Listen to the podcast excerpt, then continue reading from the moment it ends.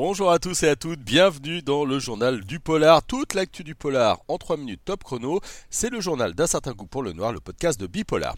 La première grosse info de la semaine, c'est l'adaptation du roman Le pouvoir de Naomi Alderman. Ce thriller dystopique dans lequel les femmes ont des pouvoirs électriques va arriver sur euh, Prime Video dès le 31 mars prochain. C'est angoissant, c'est une réflexion sur le pouvoir mais aussi le sexisme et le patriarcat. C'est un thriller.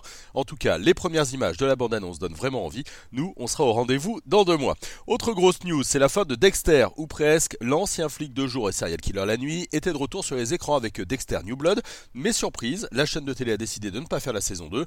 On en a pour autant peut-être pas fini avec Dexter, hein, puisqu'on a appris la possibilité d'une série sur sa jeunesse cette fois. Rien de très précis, mais on reste à l'affût.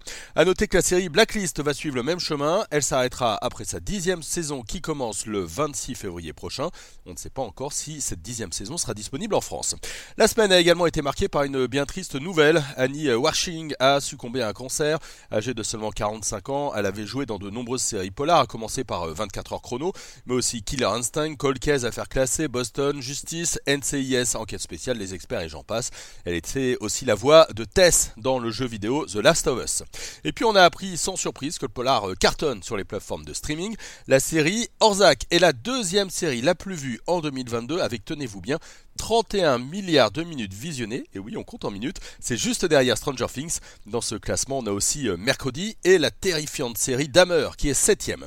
Côté BD maintenant, le week-end dernier a eu lieu le Festival international de la BD d'Angoulême. Le prix Polar SNCF a été attribué à Young Dog de euh, Nicolas Pégon. C'est un excellent album chez De Noël Graphique avec euh, deux losers qui échafaudent des hypothèses sur ce qu'ils croient être un meurtre. En tout cas, on vous la conseille chaudement. Je vous laisse avec le programme de la semaine pour nous. Demain, nous allons parler d'un jeu d'enquête géant au musée d'Orsay à Paris. Euh, c'est à faire en famille, entre amis et avec vos enfants. Et puis jeudi, nous reviendrons sur le film angoissant The Innocent, prix du public l'année dernière à Gérard, mais ce sera avec Jérémy Gallet. Bonne semaine à tout le monde, on se retrouve très vite pour un certain goût pour le noir, le podcast de Bipolar.